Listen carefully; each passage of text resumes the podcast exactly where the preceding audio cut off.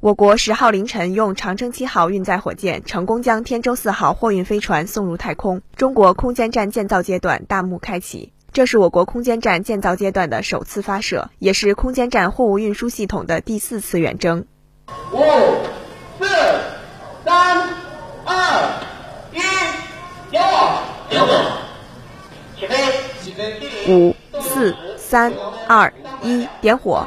一时五十六分。伴着隆隆巨响，长征七号运载火箭托举着天舟四号货运飞船腾空而起，在夜空中划出一道绚丽的轨迹。约十分钟后，飞船与火箭成功分离，进入预定轨道。二时二十三分，飞船太阳能帆板顺利展开工作，发射取得圆满成功。新华社记者海南报道。